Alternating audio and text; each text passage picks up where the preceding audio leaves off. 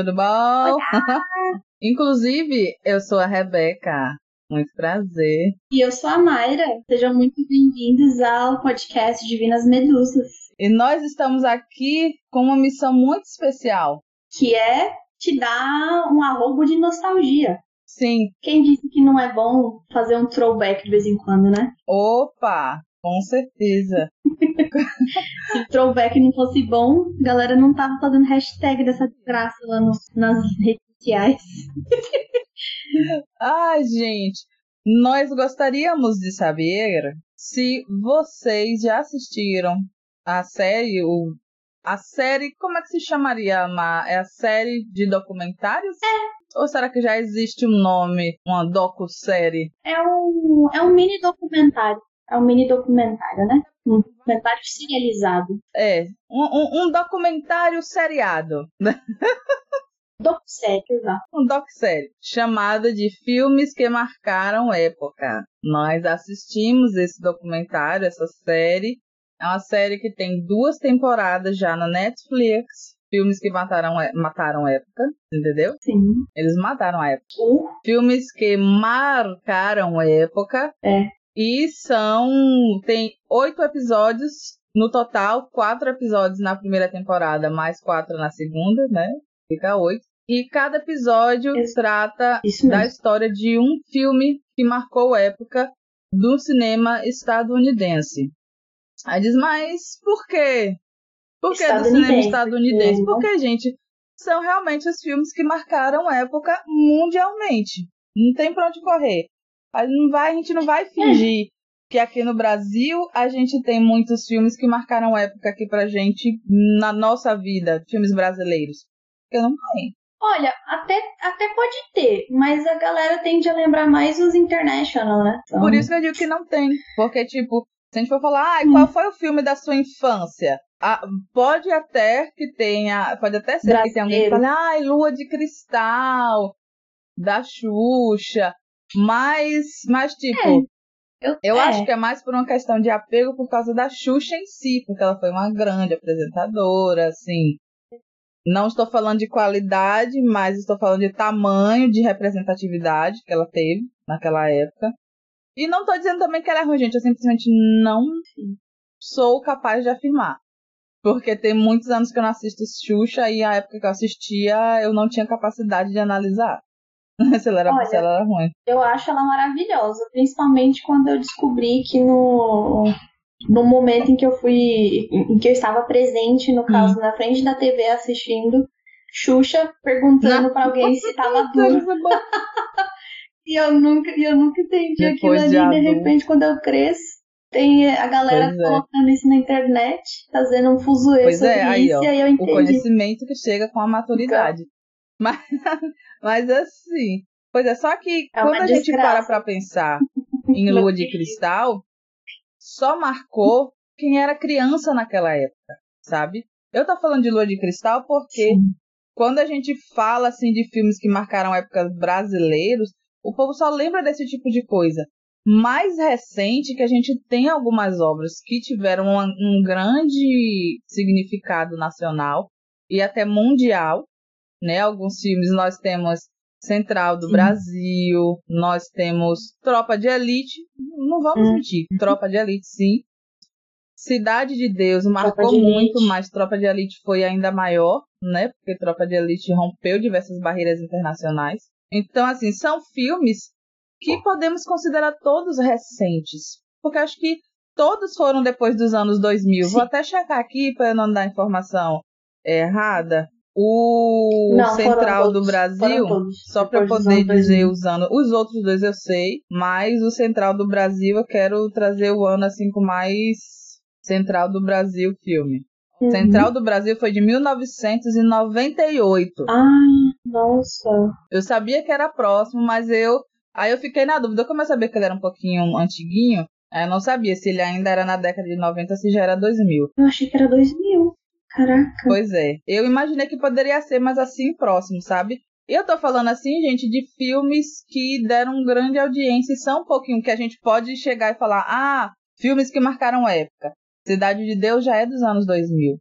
Quando a gente vai pensar de filmes de antes disso, dificilmente a gente vai ter um que, quando a gente fala marcou época, foi um filme que marcou época para pessoas de todas as idades, sabe? Exato. Um filme que todo mundo foi impactado. Não to, a gente não pode dizer todo mundo, mas milhões de pessoas foram impactadas por aquele filme. A um nível. Foi. Eu não vou dizer mundial, porque a gente na, naquela época, principalmente, não tinha como acessar tantas pessoas, mas até nacionalmente mais recente que a gente tem. A gente tem Minha Mãe é uma Peça. Sim, que esse aí marcou época. Aí a gente pode dizer, é um filme que marcou época, marcou, mas só que isso foi o quê? Alguns anos atrás, muito recente. Uh, tem também Os Homens São de Marte, é pra lá que eu vou. Pelo menos eu gosto desse filme, eu acho ele bem engraçadinho. Mas eu acho que ele não. Ele é um filme bom, mas eu acho que ele não pode ser considerado um que marcou época. Eu acho. Por causa da quantidade de, de, de bilheteria normalmente a quantidade de bilheteria é o que vai dizer se nesse. Quando a gente tá falando dessa série, né? Filmes que marcaram a época. Uhum. A bilheteria, eu acho que é o parâmetro principal, não é, Eu acho que sim. Em cada filme, eles estão falando, que eles estão contando as histórias dos filmes, mas eles vão dizer, ó, esse filme marcou época e ele teve não sei quantos bilhões de bilheteria, sabe? Uhum. Então, assim, eu acho que o, o lance da bilheteria é o que tá contando mais. Olha, eu acho que o, o desse, dessa docu-série que a gente tá falando, que é da Netflix, tá, gente? Só relembrando. É, eu acho que grande parte da seleção de filmes foi por causa da bilheteria. É assim, não que eles não sejam icônicos, mas foi em grande parte por causa da bilheteria, porque, por exemplo, eu já vou começar com uma crítica aqui. Começa. Com esse, do, esse docu-série aí, tá? E eu acho que não vai ser crítica polêmica, porque eu acho que quem for da minha idade, uhum. ou aproximado, ou até um pouco mais velho, talvez concorde. Faltou batutinhas. Os batutinhas, cadê os batutinhas nessa lista? Hum, ele tinha uma, uma bilheteria similar? Ah, não sei, eu não olhei, só que tipo. É, eu não tô, no caso, eu não tô falando da bilheteria, eu tô falando de marcar época, independente da bilheteria, entendeu? Agora, o que, a pergunta que eu gostaria de fazer também é: o Batutinhas alcançou os adultos? Alcançou, eu acho. Eu acho. É que realmente eu não sei. Eu realmente não sei, porque, por exemplo, quando os Batutinhas saiu, eu já era um pouco maior. Eu não era, quer dizer, quando eu fiquei sabendo dos Batutinhas, né? Uhum. Acho que foi em 94. Eu vou até olhar qual foi o ano que os Batutinhas foi, saiu, né? 1994. Pronto. Foi isso mesmo. Acertei. Eu gosto muito desse filme porque foi o ano de lançamento do ano que eu nasci. ah, pois é, 1994, os Batutinhas, eles, eles foram lançados, ou seja, 1994, uhum. eu já tinha 10 anos. Sim, tudo bem. Mas Batutinhas nunca me cativou. Eu assistindo, mas tipo assim, gente, eu sou uma pessoa, né? Diversos filmes dessa série não me cativaram. Sim. Mas os Batutinhas não me cativou de uma forma assim específica para mim, né? É. Mas eu sei que fez muito sucesso. Aqui, ó. Pronto, achei aqui qual foi o problema, Má. Os Batutinhas. É. Na verdade, eu vou trazer outras questões. Mas os é. Batutinhas, ele só fez 67 milhões de dólares de receita. Só fez porque ele está muito abaixo de todos os outros que estão na série nessa série. É, né? não, mas é isso que eu tô falando. É, para mim, filmes que marcaram época, para mim, não tem nada a ver com bilheteria. Sim, sim. Entendeu? Então, tipo, quando você olha para essa série, esse docu-série, uhum. você vê as grandes bilheterias e aí eu fiquei, ok, mas cadê os filmes que realmente marcaram? Sabe? Uhum. Tipo, só marcou mesmo. Foda-se a bilheteria.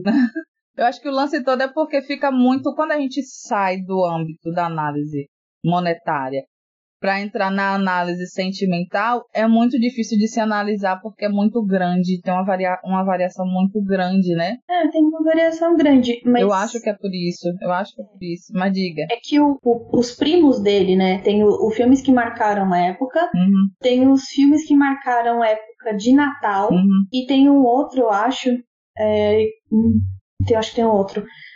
É, nesse segundo, que é o filmes que marcaram a época natalina, tava lá em, em, Eu acho que é o primeiro ou o segundo episódio, tá o Estranho Mundo de Jack. Se não tivesse ali, eu ia falar que porra é essa? Uhum. Entendeu?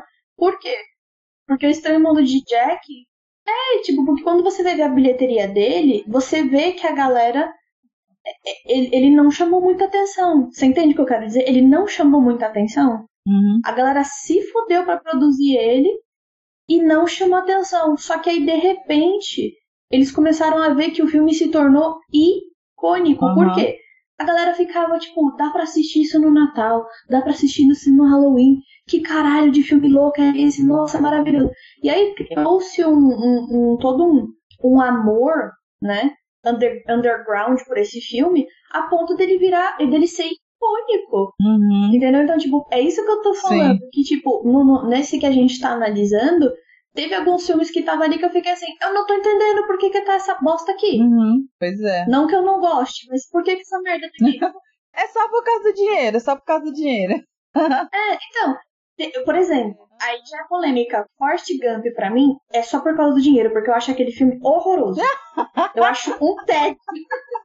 Eu, eu, eu, eu assisti isso uma vez na minha vida, há milhões de anos atrás, Para nunca mais. e eu não gostei. Para nunca mais, eu não gostei. Ah, antes da gente entrar, né? Antes da gente entrar em, em destrinchar um por um, vamos falar pro pessoal quais são os filmes que tem, né? Pra galera entender. Quais são os filmes que tem Rebecca Blue? A gente tem. é, a gente tem o Dirty Dancing, Dirty. que é. Como é o nome, o subtítulo em português que colocaram, Mar? Dirty Dancing. É aquela do. Ah, Isso, é, the time of my life. Vocês sabem qual é, né? isso. Toda. É Dirty Dancing. Esqueceram de mim. Ritmo quente. Esqueceram de mim com Macaulay Ritmo Culkin. Quente. Ah, Ritmo Quente. Isso, Dirty Dancing Ritmo Quente. Sim. Que é o, o subtítulo que colocam às vezes aqui no Brasil. Esqueceram de mim. Os Caça-Fantasmas. Duro de Matar. Né? Aquele com Bruce Willis. Aquele com Bruce Willis que depois virou um filme de Natal. Tudo bem. É, no Natal, né? Filme de Natal, por que não? Tem De Volta para o Futuro. Uma Linda Mulher. Jurassic Park e Forrest Gump.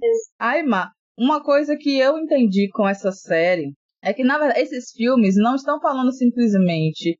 Eles pegaram os filmes de maior bilheteria de um grupo específico de produtores. Sim. Porque se você for reparar, o diretor, um dos, o diretor de De Volta para o Futuro, que é eu, vocês sabem que eu não lembro o nome. Ele dirigiu De Volta para o Futuro, ele dirigiu Forrest Gump, ele dirigiu mais de um desses filmes. Então, assim, é, essa série é sobre produções que deram muito dinheiro de um grupo conhecido de pessoas, sabe? Sim. Tipo, acho que os, os BFF, é. assim, que da de trás das câmeras, os por trás das câmeras, que resolveram, ah, vamos falar dos filmes que a gente ganhou muito dinheiro? Vamos. É, é porque a gente percebe que no que você vai assistindo, um por um, as pessoas se conhecem. Se conhece. Tipo, é, e tem a- as mesmas pessoas em várias dessas produções. Sim, tanto que tem fulano em outra produção que falou, aquele Uhum. fulano lá tá acostumado a pegar roteiro assim, ou eu acho que ele vai gostar de roteiro assim. São pessoas que realmente se conhecem profissionalmente a ponto Uhum. de falar assim, eu acho que Exatamente. fulano ia gostar desse roteiro. Entendeu? Então, tipo, tem um QI muito fodido pra esses filmes. Isso, Né? exatamente. Um QI, quem indica mesmo. É, o que eu acho que não está errado, porque nessa, nessa vida você tem que fazer o que é preciso Uhum. pra conseguir as suas coisas publicadas, porque senão Pois é, pois todo é. mundo caga na sua cabeça e dane-se você. então, realmente, você tem que ter um QI muito ferrado. Mas teve muitos deles que foi assim. O QI ajudou, mas ajudou. Teve sorte também, os desgraçados. Você, você sentiu isso também? Teve um- uma situação que eu fiquei ali meio. É, é porque tem, tem algumas histórias. É porque tem algumas histórias que elas se tornaram muito carismáticas. Assim, Porque, por exemplo, Uma Linda Mulher, que é um dos filmes que é contada a história do, do- da produção nessa série, eu acho um filme fraco. sei. A história em si, entendeu? Por que, que eu acho fraco? E eu sempre achei fraco. Nunca foi um filme que eu dizia. Eu não, vocês sabem, e eu já falei aqui que eu não sou aquela maior fã de romance em filme. Eu gosto de romance. Gosto de, gosto de ler romance. Em filme, eu- porque eu sempre tenho aquela sensação do clichêzão. As pessoas não sabem trabalhar romance ou não querem porque não dá dinheiro do jeito que eles esperam. Sem ser aquele clichêzão trabalhado fracamente. Aí uma linda mulher, pra mim, é apenas isso, um clichêzão trabalhado fracamente. Porque quem Aí o povo, ah, mas naquela época ninguém tinha ouvido falar de uma história de romance de uma prostituta que conheceu o amor da vida dela, foi um cliente dela. Sério, gente? Mas você quer aqui me dizer sério? Não. Revoltadas já. Por favor, vamos parar, né? Isso é um, um dos maiores clichês do romance. É um dos maiores clichês do romance ever. Ever. Entendeu? Ah, e o lance é. É, eu só não sei se foi eles que inventaram esse clichê. Eu acho que não, né? Não, não, eu acho que nada, mano. Não inventa... Esse filme é de que ano? Deixa eu até. Eu estou aqui, gente, com a Wikipédia aberta, entendeu? Buscando fatos. Para a gente falar mal com Propriedade. propriedade. falar mal com propriedade. Esse filme acho que ele é de 1980 e poucos. Cadê? Cadê o ano? 1990, não é nem 80 e pouco. Por favor, minha gente. Sim, Por favor. Não, eu nasci em 84. Antes de mim já tinha história de prostituta que saiu da vida porque encontrou o amor da vida dela. Mas por que que eu falo, Ma, que esse é o maior clichê do romance? Hum, Porque isso é algo que acontece na vida real, entre aspas. Entendeu? É algo que realmente acontece. Não vou dizer acontece bastante, mas é algo que acontece. Eu, inclusive, conheço. Eu, Eita. que não conheço tantas pessoas assim. uhum. Conheço uma história de uma pessoa muito próxima a mim, que a avó dela era prostituta e encontrou, ela teve um fi, uma filha com um, um dos caras lá e depois ela conheceu um outro cara que tirou ela da vida.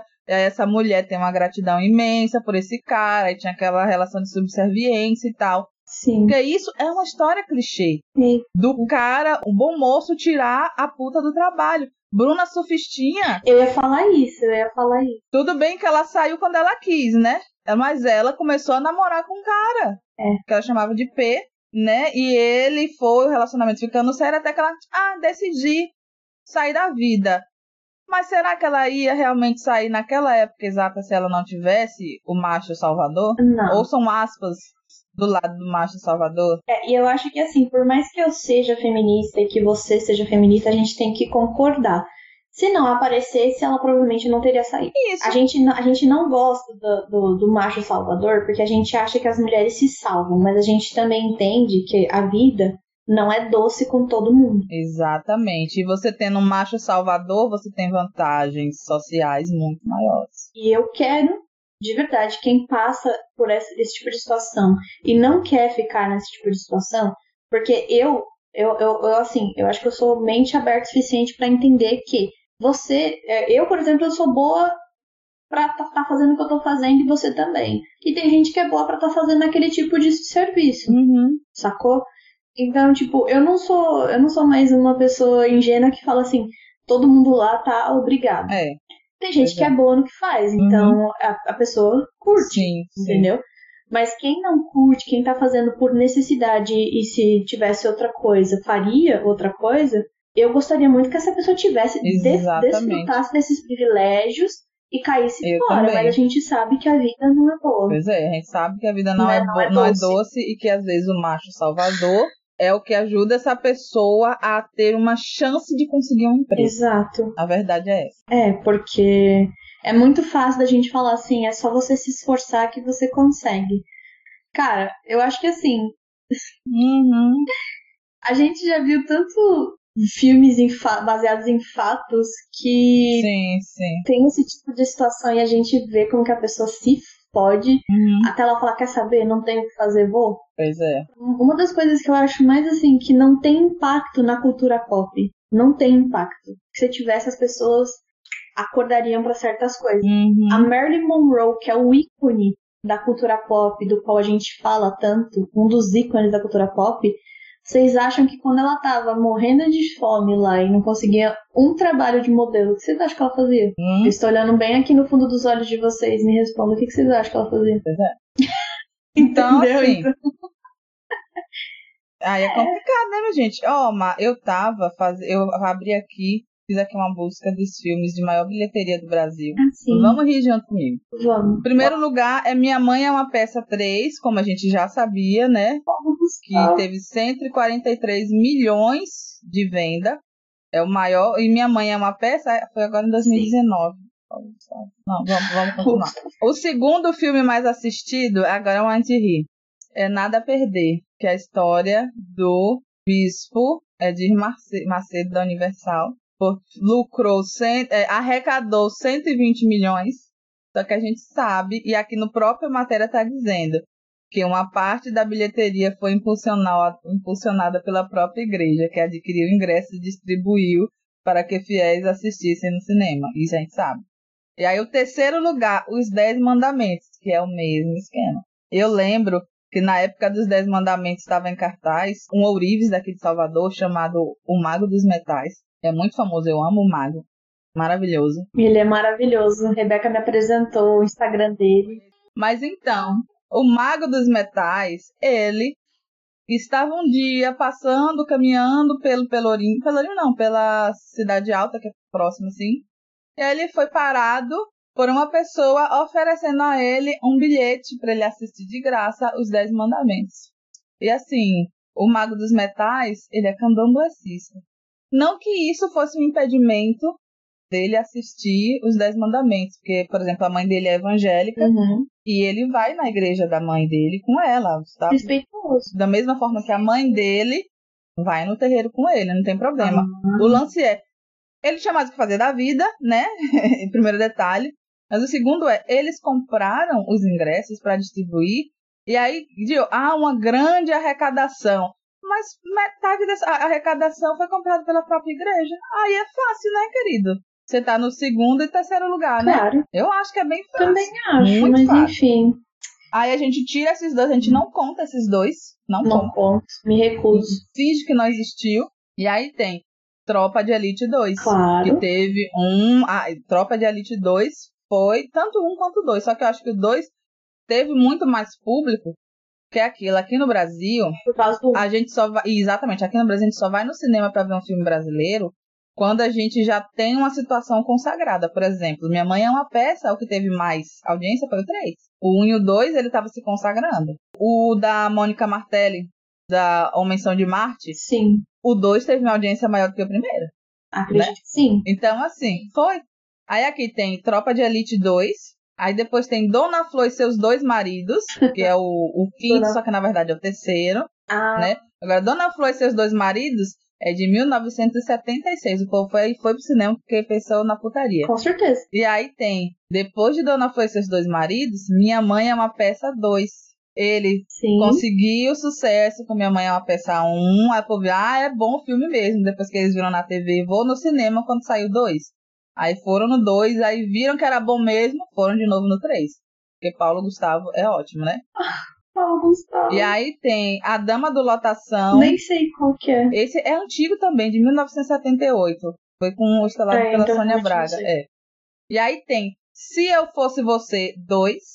Ou seja, Ai, nossa, um eu ia falar esse filme, porque eu adoro esse Pois filme, é. gente. Eu adoro. teve um, teve o um, o povo não foi, né? Quer dizer, foi uma parte.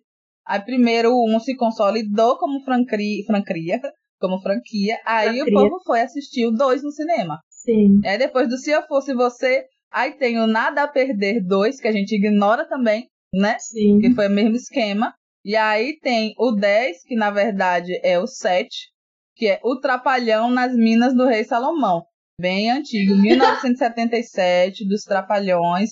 Nossa. E realmente são filmes que tinham bastante audiência. Os Trapalhões, principalmente pra época, Trabalho você vê que ele, vários, várias décadas depois, ele ainda tá no top 10, né? Então, teve muita gente mesmo. Sim. Esses foram os que fizeram mais sucesso no Brasil. E aí, se a gente for falar de filmes que marcaram época pra gente, pronto. Foi bom esse, essa listinha aqui, porque traz os filmes dos Trapalhões. Eu acho que os filmes dos Trapalhões, aqui pro Brasil, seriam os filmes que marcaram época. Sim, amor. Tanto os filmes dos Trapalhões quanto os filmes derivados dos personagens que estavam nos Trapalhões, né? Por exemplo, Uhum. o Didi teve vários filmes dele que eu lembro, e eu lembro com carinho, tá? Sim. Eu não lembro, eu não lembro Uhum. qual que é, é o Ai, eu, não, eu realmente não lembro qual é o nome do filme. Mas é um em que ele é o, o. Acho que é o mordomo de uma casa de pessoas ricas.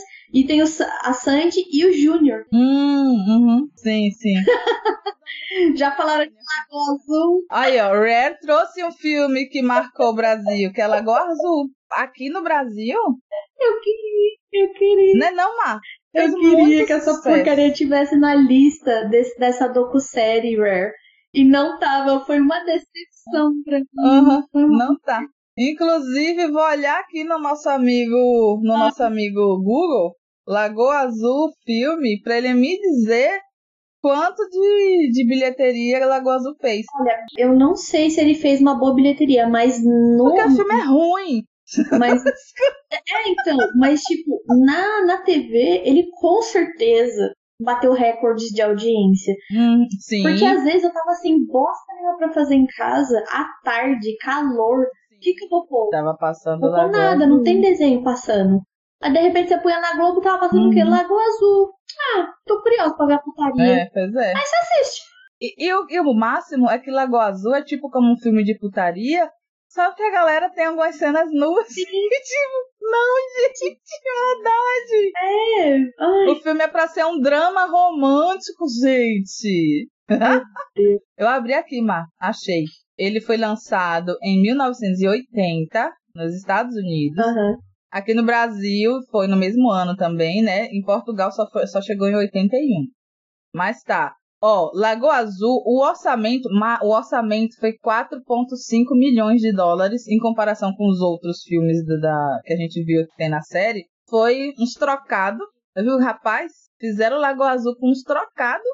Estavam bem, hein? Porque eu acho a- a- as locações são maravilhosas, né? Fizeram com uns trocados. Verdade, né? Ele arrecadou 58,8 milhões de dólares na América do Norte. Peraí. E, gente, Faturou bem. muito bem, você pensa, você gastou menos de 5 e faturou quase 60? Um lucro maravilhoso. Então, por que, que essa porcaria não tava na lista? Mas é porque ele, ele não faturou nem pra perto das faturas, dos faturamentos dos outros, porque, por exemplo, a Linda Mulher foi quase 300 milhões. Ah, sim. Ah, Eu bom, acho que é tá por isso, gente? porque mesmo o The Nightmare Before Christmas, ele faturou 91 milhões e um pedaço, entendeu? Mas o Elf, ele faturou muito mais, centenas de, milha de milhões de dólares. Eu acho que o único mesmo dessa série, Má, que teve uma bilheteria meh, foi esse, do O Estranho Mundo de Jack, porque o Estranho Mundo de Jack foi exatamente aquilo que você falou. Na bilheteria ele foi meh, mas aí entrou nas graças do público, que tanto é que a gente até hoje tem mexendo Jack, vendendo em tudo quanto é lugar. Não. E não é só no, no Halloween, né? Você acha estojo do Jack, adesivo, É. bottom, camiseta, Exato. tudo do Jack você acha. Mas porque é maravilhoso o Jack, né? É, é tipo, a Rebeca tava comentando em off aqui comigo que ahn, o, o Nightmare Before Christmas é muito melhor um título do que Estranho Mundo de Jack. Traduz Uhum. mais o filme. Só que eu acho que fez sentido, porque se você tivesse colocado assim o nome do filme de O, o Pesadelo antes do Natal, as pessoas não iam É, os isso. brasileiros, assim, brasileiro já é difícil de assistir filme, sabe? É, Se você dá de bandeja demais, assim, alguma coisa, os brasileiros falam assim, não se atraem. não se atrai, não é nem dar de bandeja, porque também esse título, assim, Pesadelo Uhum. antes do Natal, dá uma sensação de que é um filme de terror. Isso, isso, E o exatamente. problema é que esse, esse, esse, esse stop motion, ele, ele, ele, ele tem todos os elementos de terror e não é terror, sacou? Isso, ele tem aqueles os, os instrumentos do horror, mas a história não é. É, então, tipo, os brasileiros iam ouvir um negócio desse e falar que porcaria é essa? Eu não vou assistir filme de terror. Eu, por exemplo, minha mãe, eu acho que nunca deixaria eu assistir um filme com esse título, Uhum. se- é, tendo a idade que eu tinha, né? Porque aí ela já ia falar assim, não, é um filme de terror, não vou deixar você assistir. Sim. Sem olhar a capa, no caso o pôster, né? Uhum. Então, se você for só pelo nome, já não é muito agradável para crianças Pois é. também. Então, o que, que aconteceu? Quando eles traduziram para Um Mundo Estranho de Jack, eu acho que o título em português ele fez sentido demais Uhum. pro público brasileiro. Porque quando você coloca assim, O Mundo Estranho de Jack, a primeira coisa que você. Quando você escuta isso, qual que é a vontade de fazer?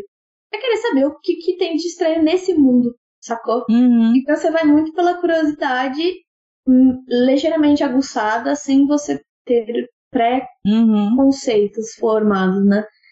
Então, eu, eu também gosto do título em inglês. Eu adoro o título em inglês. Mas eu, eu acho muito interessante o que fizeram com o título Uhum. em português. Eu, eu Sim, acho. sim. Eu achei bom. Porque a galera podia ter colocado aquele, aquele maldito subtítulo. É, podia ser pior. Que nem Pode ser pior. Uhum. No ritmo quente. Oh, oh, é, é, é sempre um consolo e uma tristeza, né? Quando a gente pensa que podia ser pior.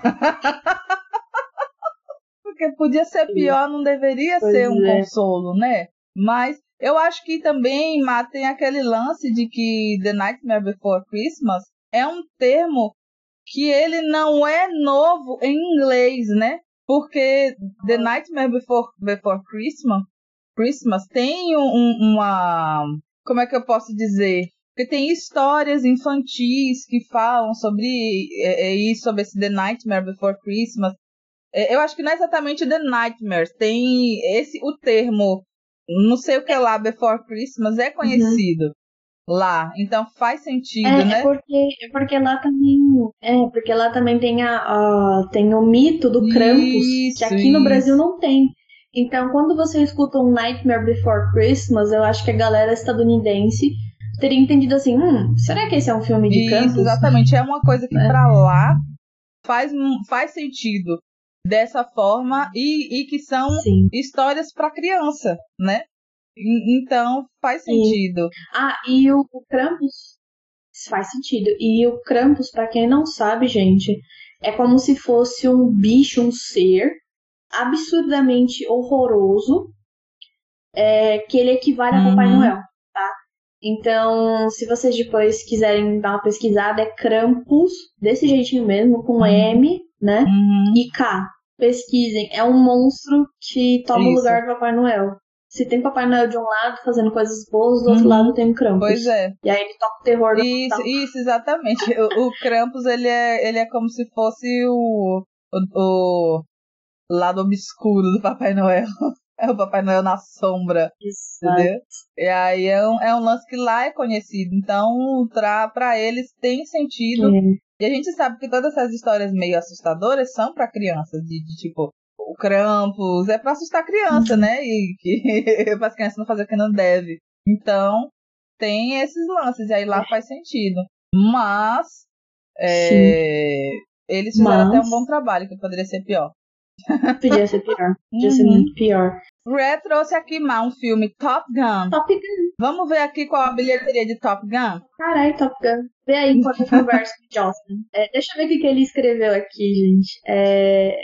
Cadê? Cadê, cadê, cadê? Meu nome é Richard, vocês têm noção? Toda vez que passava na sessão da tarde, é que tinha o Richard. É verdade. na, sessão, na, na, na, Lagoa Azul, o menino se chamava Richard, eu né? não sabia, não lembro Ai, mais não, gata. Peraí, Justin. Não. Peraí, Justin. Eu lembro nada. Sua mãe deu o seu nome baseado em Lagoa Azul, Justin? Por que não? É um filme fofo, gente. Por que, que as pessoas marcam na mente que, to, que, que Top Gun, que Lagoa Azul é filme de putaria, gente? É um drama romântico. Alô? É um drama romântico onde as pessoas aparecem nuas. É, só lembro que ele morre. Eles, né? Não sei se são os dois. Nem lembro. Gente, spoiler de Lagoa Azul. Pau no cu de vocês. Porque se vocês estão levando spoiler de Lagoa Azul, vocês não merecem nem estar aqui. Merecem. Não. Mas o problema é o grito da Emily, estridente, chamando o Richard. É, pois é. Pois é. Esse aí.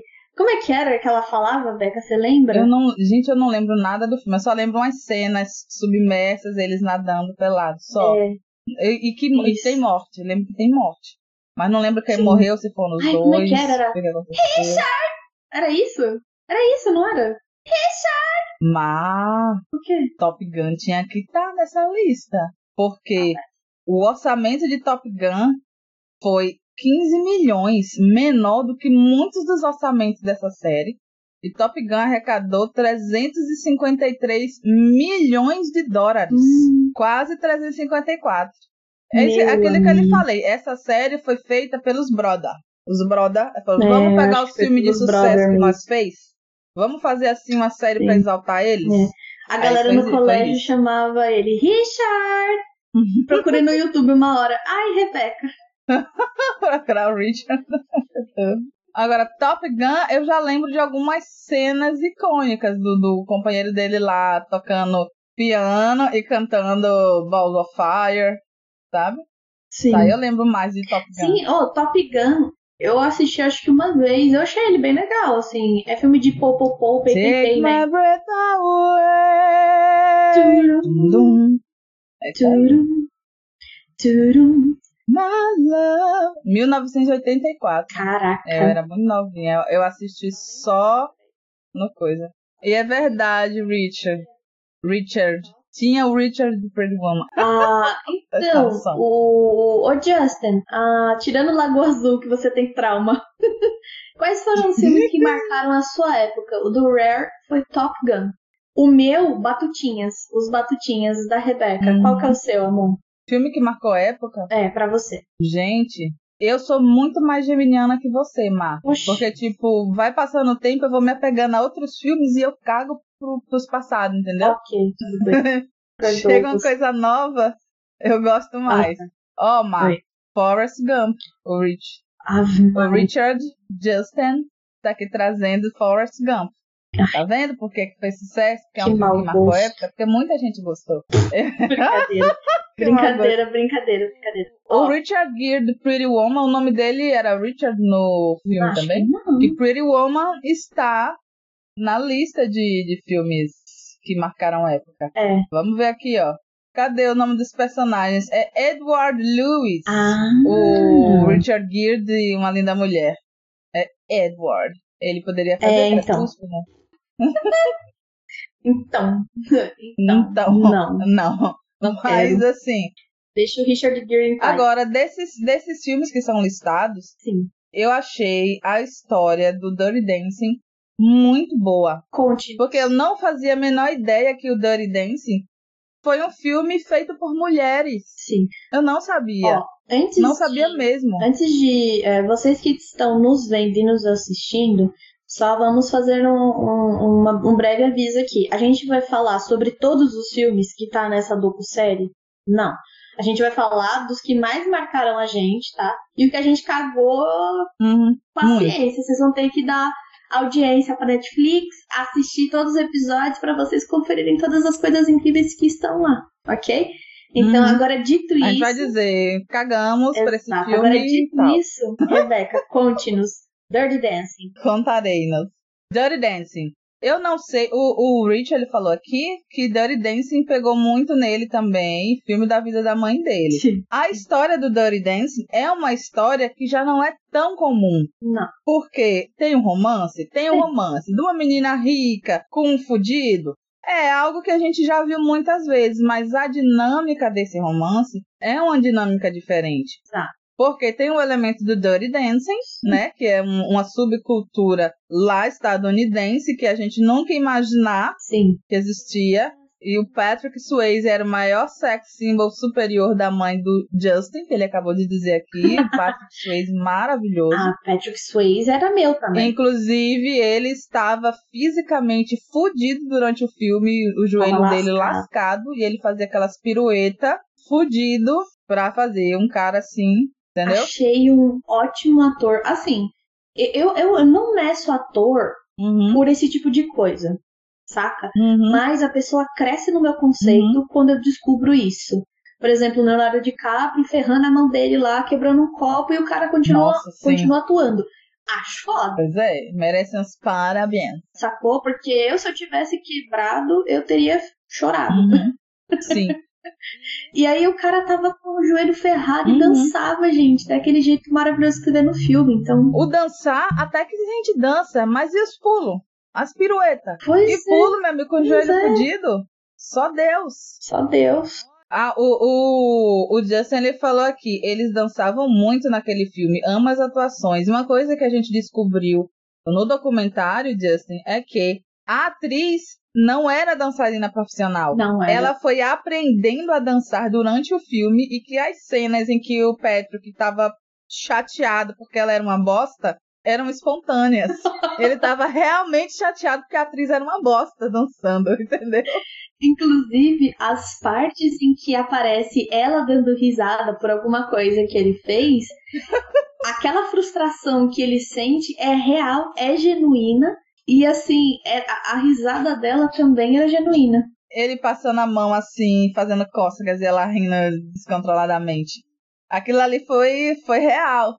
Então, assim, achei isso maravilhoso. E, e assim, o, o Rally tá falando que falando em dança, aí não sei se foi bem na bilheteria, mas citaria também o Pulp Fiction e Le Ballet del John Travolta. Hum. Sim, não, John Travolta é um grande dançarino, né?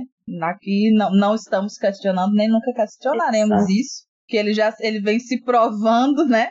Desde Grease. Bichão. Cara, muito, muito excelente, um bailarino bichão, mesmo. bichão, né? Rapaz. Isso. Agora, o Pulp, Pulp Fiction Pulp Fiction. não é um filme de dança, mas a dança foi o que popularizou o filme pra quem não, não se interessava por esse estilo, né? e depois o meme do John Travolta perdido. resgatou esse, esse filme. Mas sobre o Dirty Dancing, porque Dirty Dancing é um filme que ele fala de como é que eu posso falar de um jeito que o, a tweet não fique sentida. Finalização proposital de gravidez, É. né? Que é um assunto extremamente feminista e que os homens brancos, donos da- do cinema mundial, não se interessam e são muito conservadores, então elas conseguiram pressionar isso na, na- no roteiro e fizeram acontecer. E Dirty Dancing é um romance que eu curto no, como um filme, entendeu? Eu também Porque acho. também não tem um final clichê, não tem um final clichêzão assim. É um, é um negócio que tem um- o ápice, as interações deles não são clichê. Eu acho maravilhoso a forma com que o, o cara, tipo, meio que despreza a menina no começo, tipo, ai, que chata, insuportável. Normalmente quando a gente vê um romance entre uma riquinha e um fudido, o fudido tá lambendo o chão onde a riquinha passa, né? Onde ela Vídeo pisa. Titanic. É. Vídeo Titanic que o Jack só falta lamber as dobras do sapato da Rose. Claro. Então, assim, eu achei muito legal nesse, nesse sentido. Então, Dirty Dancing foi um dos filmes que, sim, tem o meu selo de aprovação. Também tem o meu. Foi um dos filmes que realmente marcaram época no mundo todo. Assisti, assisti uma vez para amar para sempre. Exatamente. O Justin disse que é, John Travolta era dançarino profissional e tinha base muito forte de Grease. Sim, Exatamente. tanto que quando eu assisti Grease, por mais que seja clichê do começo ao fim, é uma delicinha de você Isso, ver o John sim, Travolta dançando, gente. Eu, eu, pelo menos, acho delicioso. Muito bom. Ele com aquela voz agudíssima. Ah, o Justin disse que é, porque eles eram sexualizados o tempo todo também. Os ricos chegavam lá e queriam só sexo com os funcionários. Então, né? Pois é. Uhum. Desde um Exatamente. Desde homens casados quanto mulheres casadas que procuraram, procuravam funcionários para o prazer. Exatamente. Exato. E isso é algo que tem no filme e que tem na realidade. Pois é.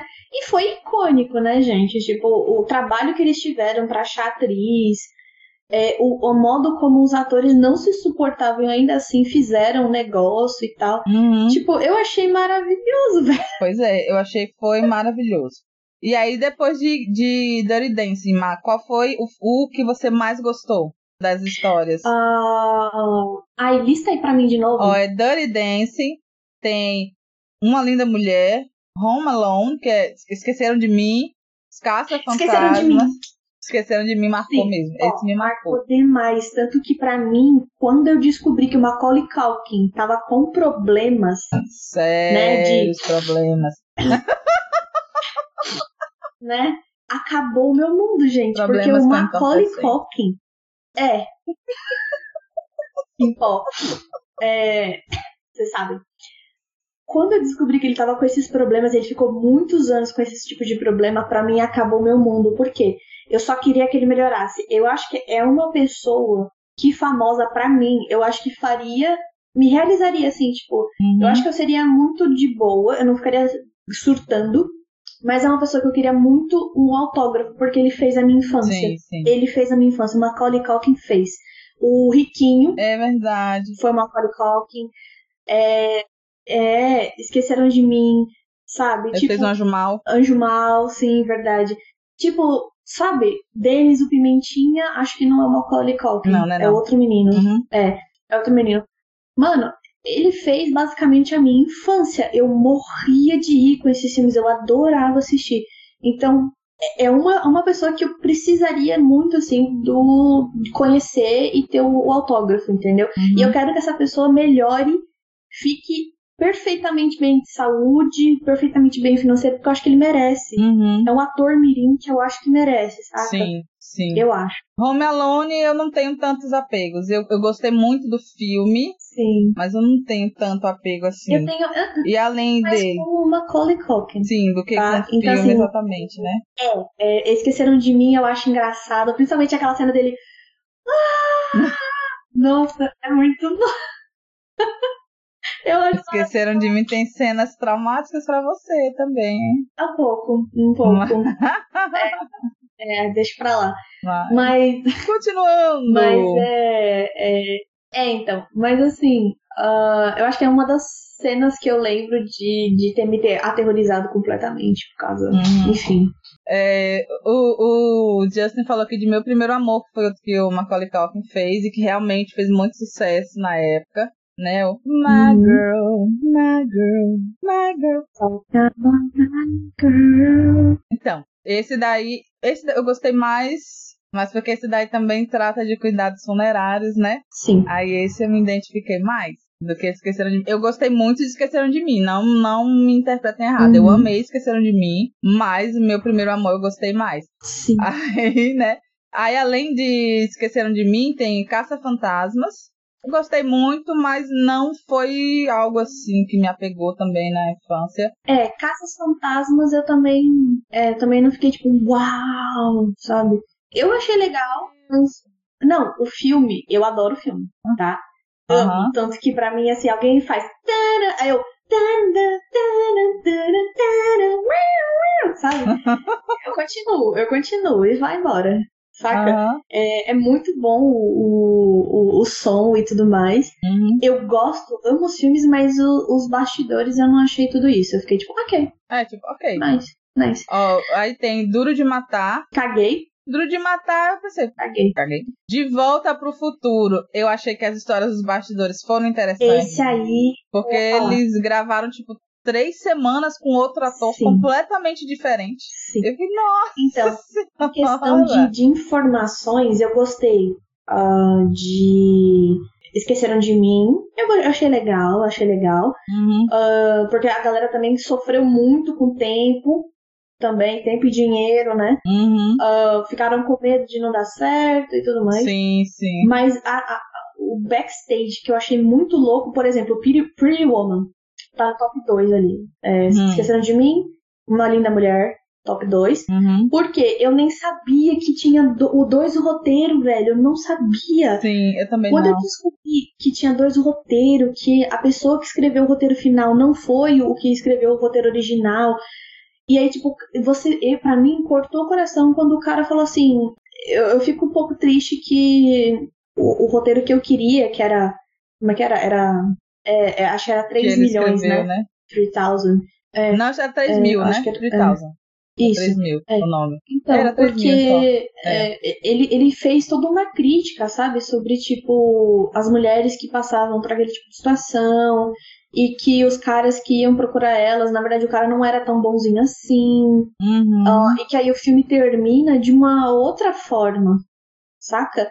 E aí, tipo, as pessoas falam, não, Pois é, de uma forma realista. é, de uma forma realista. E aí, tipo, ele ficou chateado que. Chateado não, desapontado que esse roteiro não foi pra frente. Uhum. O que eu acho que deveriam, depois desse doc- docu-série, deveriam dar uma chance pra ele de produzir. Mas por que que não foi também, né? Porque o filme ele era realista, mas no meio da produção do filme, ele foi passou pra Disney, pra uma produtora da Disney. Exato, A Disney falou: "Ó, esse filme tá muito sombrio. né? A gente quer que você alivie aí". E o, o, o autor original do roteiro, o Ele roteirista não ia original, aliviar. ele não, ele não ia aliviar.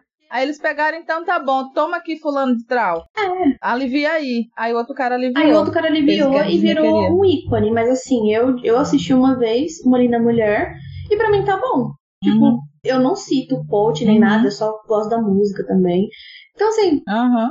ok, sabe, gente? Eu acho o filme legal, mas nada muito. Eu É legal, mas bem, bem básico. É. Não, me, não me transformou a minha vida. E Uma Linda Mulher, além disso, né, do, do roteiro, que tem dois roteiros Sim. e deixou essa frustração no coitadinho do, do roteirista principal, traz o grande clichê do macho salvador que vai salvar a prostituta. Aí, tipo, caguei. E aí, Oh, em não. primeiro lugar, o, back, o backstage que a gente fica sabendo que eu achei foda foi o De Volta para o Futuro. Sim. E se eu te falar, gente, Excelente. que foi um filme que eu nunca assisti. Você- até hoje você não assistiu? Te deu curiosidade, não? Até hoje, nunca assisti, mas depois disso eu tive vontade. Assiste, ma- mas todos são bons. Mas eu todos nunca tive curiosidade e tal, daí eu também nunca tive oportunidade. Uhum. Daí depois que eu assisti isso tudo, né, aí eu falei assim, pô, quero dar uma chance. Dê essa Entendeu? chance, merece. É, e aí eu vou contar pra vocês, a Rebeca começou. Uhum. É, o filme não era pra ter dado certo, gente. Uhum. Foi filmado com outro ator. Não tem gosto nessa Que fez- lista, Justin. Não tem, Justin. Eu também fiquei assim. Eu acho que Forrest Gump, Gu- Gump podia ser Ghost Uhum. e Duro de Matar podia ter sido os Batutinhas, pra mim. Mas é assim. porque aquilo, eles Aí- juntaram os filmes dos BFF, né? É, fizeram isso, Exato. só fizeram isso.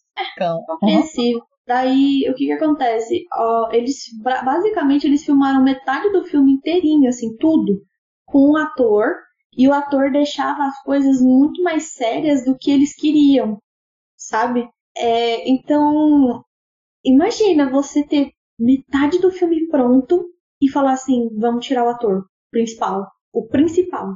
O princi eu não tô falando do secundário, principal. E vamos ter que Mano. regravar tudo. Aliás, nem tudo, porque tem cenas que tem lá que é fo- micro eles não sabem se. É, tem micro cenas, cortes de cenas que eles não sabem se é com o.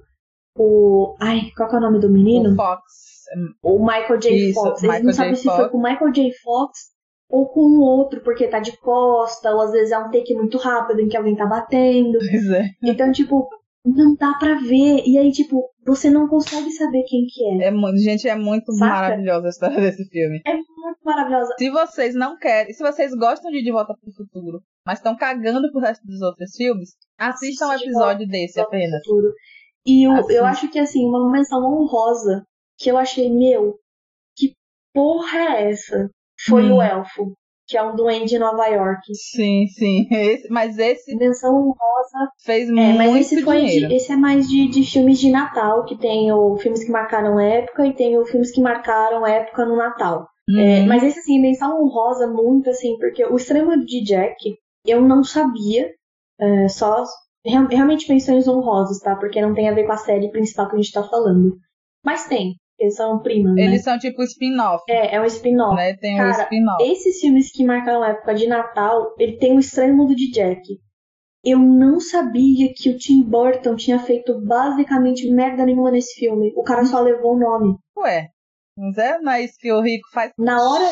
Mano, mas assim, Rebeca, na hora que eu vi o diretor, o cara que tinha feito, a moça que tinha escrito, todos eles apagados, eu fiquei assim, filha da puta você, Tim Burton. Porque você é da, da área de arte, como que você deixou isso acontecer? Entendeu? Tipo, eu entendo que por questão de marketing eles queriam muito colocar o nome dele pra vender. Uhum. Mas como que você faz Uhum. isso? Por que, que posteriormente você não mandou tirar? Entendeu? É. Porque não foi ele. Não foi ele. Tanto que tem um- um- uma citação de backstage onde o Tim Burton. é, a galera quer mudar uma, uma cena que aconteceu lá, acho que é o final. Querem Sim. regravar uma coisa assim. E aí o Tim Burton, sendo o macho escroto que ele é, ele chutou e quebrou a parede. Ai, e a galera ficou lá fofinho. batendo palma pra ele, Ai, batendo palma, né? batendo pau. E aí eu vi aquilo eu falei, gente, caguei, velho. Eu, eu já eu acho o Tim Burton um cara interessante, genial, até assim. Só que eu já comecei a ficar meio assim com ele, porque eu não, eu não sou muito de fofoca, eu não sou da fofoca de, de famoso. Uhum. Então eu fiquei meio assim quando ele se separou da Helena, Bo Helena Bonham Carter. Uhum. Porque eu acho ela uma mulher maravilhosíssima demais pra você se divorciar dela. Mas Myla é muito doida. Então, Mas eu sei. eu sei. Imagino que ela seja. Imagino que ela seja. Cuidado. Mas eu já desconfiava dele um pouquinho. Ele também não é boa. assim. Aí quando eu vi essa história, sim. Aí quando eu vi essa história aí, eu já fiquei meio assim, com o pé pra Uhum. trás, sabe? Tipo, porra, Tim, Pois que é. isso? Saca? E aí tem o, um duende de Nova York, que basicamente ninguém sabia o que estava acontecendo com aquele filme. Literalmente, o filme estava na cabeça do diretor. Uhum. Não tinha, tinha roteiro novo todo dia, vocês terem noção. E o filme saiu e foi um filme muito bom. Eu gosto do, do, do Duende em Nova York, assim. Não Mas você que curtiu. marca a época, não. Pra mim. Esse eu nunca assisti, esse eu não cheguei a assistir. Mas é aquilo, ó, Ghost, eu acho que pra filmes que marcaram época, Ghost mar- marcou muita época. Ele fez uma, uma bilheteria muito maior que E muitos filmes dessa, desse documentário, desse docu-série, inclusive. Marcou música, marcou ator, marcou atriz, Gente, marcou Demi tempo, Moore. marcou Demi Moore, Whoopi Goldberg, porque assim, Whoopi Goldberg. quem era Demi Moore antes de Ghost? Porque o Patrick Swayze, ele já era Patrick Swayze. Já era Patrick Swayze. Então, tipo, é um filme que literalmente, assim, você lembra do Patrick Swayze, você lembra dele, mas Whoopi Goldberg, Demi sim. Moore e Whoopi Goldberg é tipo o carro-chefe que tá ali, entendeu? Então, tipo, sim, aí eu fiquei, eu fiquei muito bolada, assim, de tipo, por que que não tá na lista, sacou? É porque é de outra produtora, de outros, não, não é da, da panela. não é da panela. Pô, Aí eu tô esperando uma terceira, quarta, quinta temporada em que apareça esses filmes. Alguém, outra pessoa, fazer outra série similar, mas com esses outros filmes. Porque, tipo, gente, Duro de Matar, por favor, gente. Eu tava vendo aqui, a bilheteria dele foi tipo 150, nem 150 milhões de dólares em comparação com os outros. Uhum. Ele simplesmente foi um filme dos, dos parça. Uhum. Os parça fez ali e falou, não, vamos fazer de duro de matar também? Que a gente pensou que não ia dar dinheiro nenhum e deu. Mas, tipo, Sim. duro, eu gosto? Gosto. Por quê?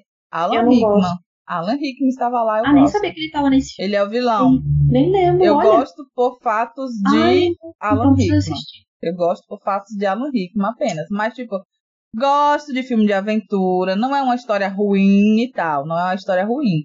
Mas acho que como já é antigo e meio que eu caguei e tal, prefiro Major Grom.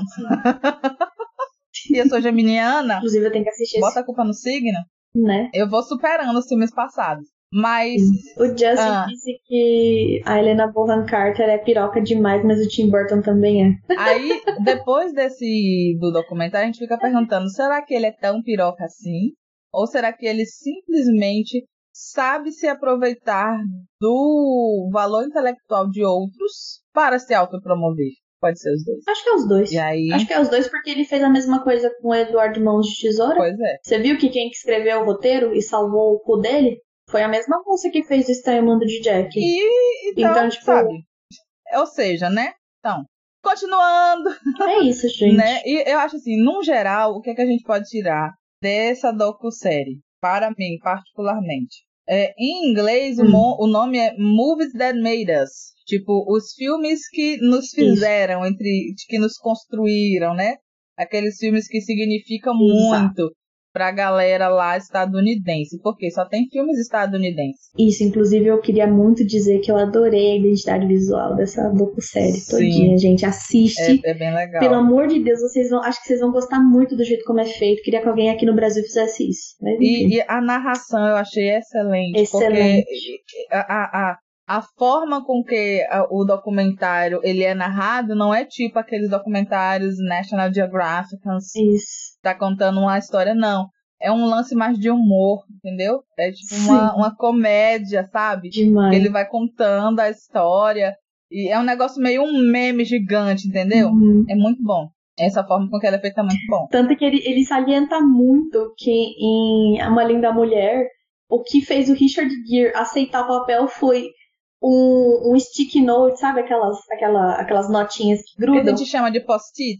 Isso, post-it. Pela que a. Julia Roberts escreveu pra ele assim, por favor, Diga sim.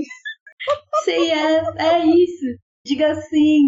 Aí ele, ele olhou pro negócio e falou, tá bom, sim, Tá aceito. bom, foi- ou seja, foi Julia Roberts e seu grande carisma que carregou esse filme. E eu sei que esse filme foi o que ele foi por 60% de Julia Roberts. Sim, concordo. E o resto, o diretor muito maluco que dirigiu o filme.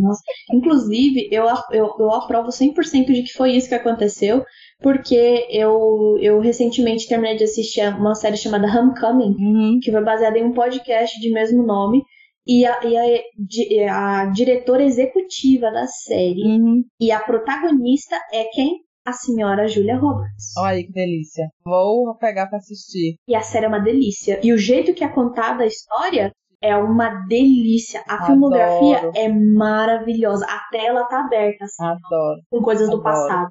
Aí você fala de coisas do agora e que a- as coisas estão meio estranhas na cabeça da personagem, pra dar perspectiva que acontece com a tela, a tela tá grande. A tela faz assim, ó. Ai, que delícia. É, eu vou te contar que o que eu tirei disso aí pra mim foi saudades de alguns filmes Uhum. e matou e, e, assim me apresentou um novo universo que eu não conhecia sobre esses filmes, Uhum. entendeu? sim, principalmente os que os que era, não era pra dar certo deu. Isso, Sacou? exatamente. Inclusive, Justin, assista o de Forrest Gump, já que é um filme que significa muito pra você. Pra mim é meh. Eu, a única coisa que eu gostei, que eu gostaria de salientar aqui, é que o ator que faz o personagem daquele veterano que perde as pernas e tal em Forrest Gump, Sim. depois do filme, ele começou uma série de trabalhos com uma fundação dele para ajudar os veteranos estadunidenses. Eu achei isso maravilhoso, que os veteranos é estadunidenses extremamente- são fodidos. Isso, isso que eu ia falar, porque eu achei extremamente interessante isso, exatamente porque lá a galera é tudo patriota, mas eles estão um pouco se fudendo pros caras que foram realmente lutar a guerra por eles, tá? É, eles têm o costume de falar thank you for your service, né? Obrigado pelo seu serviço, mas Obrigada tipo, pelo seu serviço. chuta veterano na rua que tá em condição de rua, entendeu? Quando eu falo chuta, É, é, vai dar literal. comida. É literal. Quando eles vão dar comida pra pessoa, eles jogam a comida na cara da pessoa. Tipo, caralho, como, co- por que, que você vai fazer isso com uma pessoa, sabe? Então, tipo, é muito assim, é muito patriota e muito lixeiro, Hum. muito lixoso a atitude deles com os É, veteranos. os, o- o- os seres humanos, né? Aquela, aquela coerência que não existe. Exato. Mas, gente, é, eu pelo menos eu recomendo os esses episódios em questão sobre esses filmes. Uhum. Volta para o Futuro, Dirty Dancing, Esqueceram de Mim, Uma Linda, Uma linda Mulher. mulher. E eu recomendo Forrest Gump por causa. E porque eu sei que é um filme que, se- que significa muito pra muita gente. Sim. E por causa dessa parte, que fala do. Dessa- mas é uma parte bem menor essa parte aí. Mas É. num todo, como um todo, pra quem gosta de cinema, é uma série muito É boa. prazerosa, hein? É sim. Prazerosa. Mas então tá bom, meus amores. Foi ótimo ter vocês aqui. Viu? Muito obrigada, gente. Uhum. Quantas cobrinhas você dá? Ah, eu dou quatro, eu dou quatro.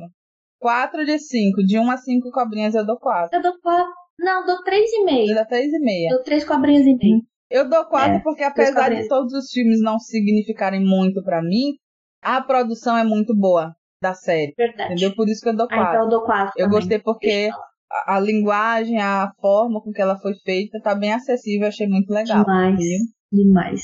Gostei também, gostei. Amores, E é isso, gente. Muito obrigada por hoje. Um beijo, um cheiro, um cheiro beijo. e uma lambida na cara de todos vocês. Ô, delícia. Tchau, gente.